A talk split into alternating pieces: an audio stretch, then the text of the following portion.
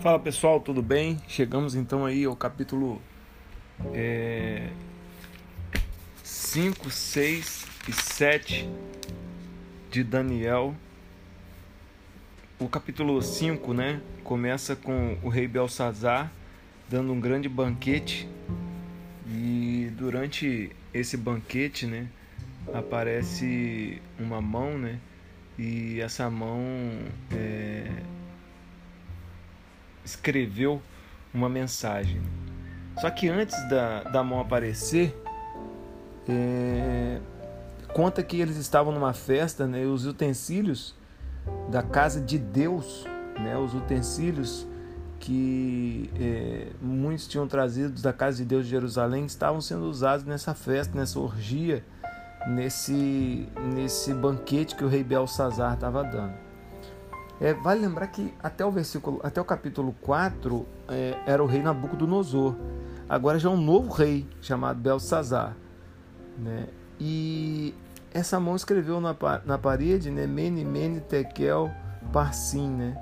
Que a interpretação quer dizer: contou Deus o teu reino e deu cabo dele, né? Foste pesado na balança e achado foste em falta.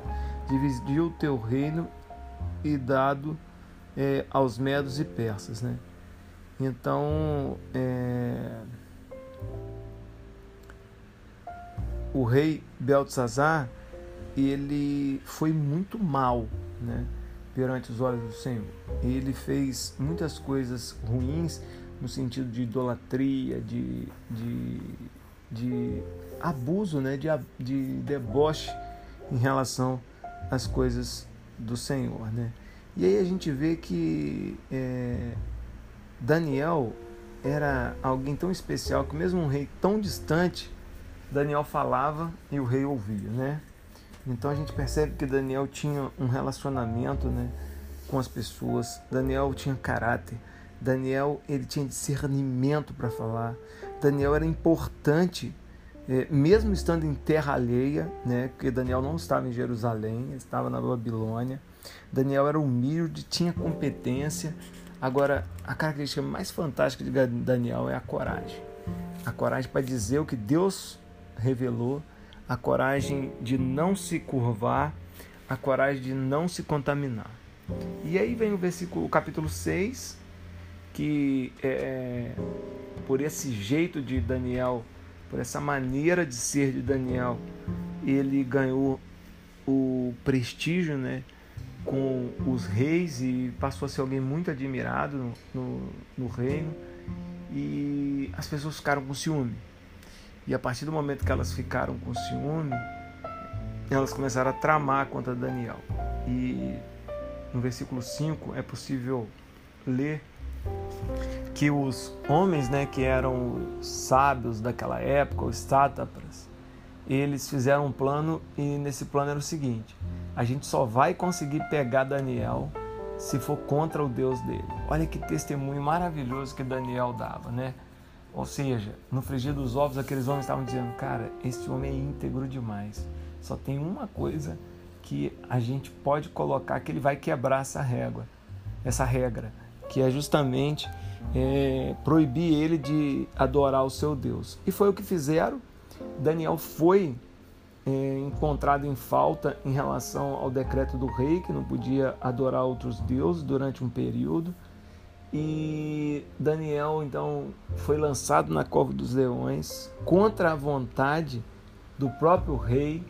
O próprio rei perdeu o sono naquela noite. O próprio rei se preocupou com Daniel e quando amanheceu, Daniel estava intacto. E então o rei mandou jogar outras pessoas que tinham acusado Daniel na cova. E antes que eles chegassem no início da, da caverna, ou melhor, antes que eles chegassem ao final da caverna, eles foram totalmente devorados pelos leões. O que prova que o que salvou a vida de Daniel não foi porque os, os leões estavam alimentados, mas era porque Deus mandou um anjo para fechar a boca do dos leões, porque a própria palavra diz isso daí. E aí a gente passa para o capítulo 7, onde é, Daniel tem um sonho, ele se preocupa com esse sonho. Na verdade, o sonho mostra a queda da Babilônia e outros reinos que viriam para ocupar o espaço, a importância que a Babilônia tinha. E Daniel então tem uma visão com um animal que é o leão, depois um, um urso, um leopardo e por fim um outro animal que tinha os dentes de ferro, né?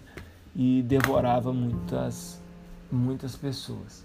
E Daniel então percebeu que aquilo ali era uma simbologia da divisão do povo babilônico, né? que é, a unidade babilônica, o poderio babilônico, a imponência babilônica estava com seus dias contados.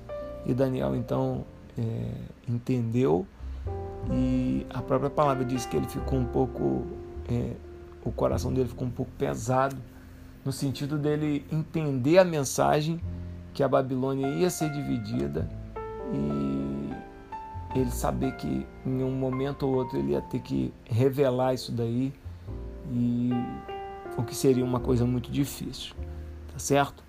E naquele momento também talvez, talvez, né, não estava lá para saber, mas inimaginável que uma nação tão forte quanto a Babilônia iria perder o seu poderio. Mas Deus mostra que é, os seus planos são maiores do que os nossos e que é, ele precisava ensinar muitas coisas para o povo e também é, fazer a justiça e a autoridade dele prevalecer naquele período em que o povo estava cativo na Babilônia. Amém? Que eu e você a gente possa aprender com Daniel a sermos íntegros, corajosos e que a gente não tenha medo de falar aquilo que Deus manda falar. Um abraço.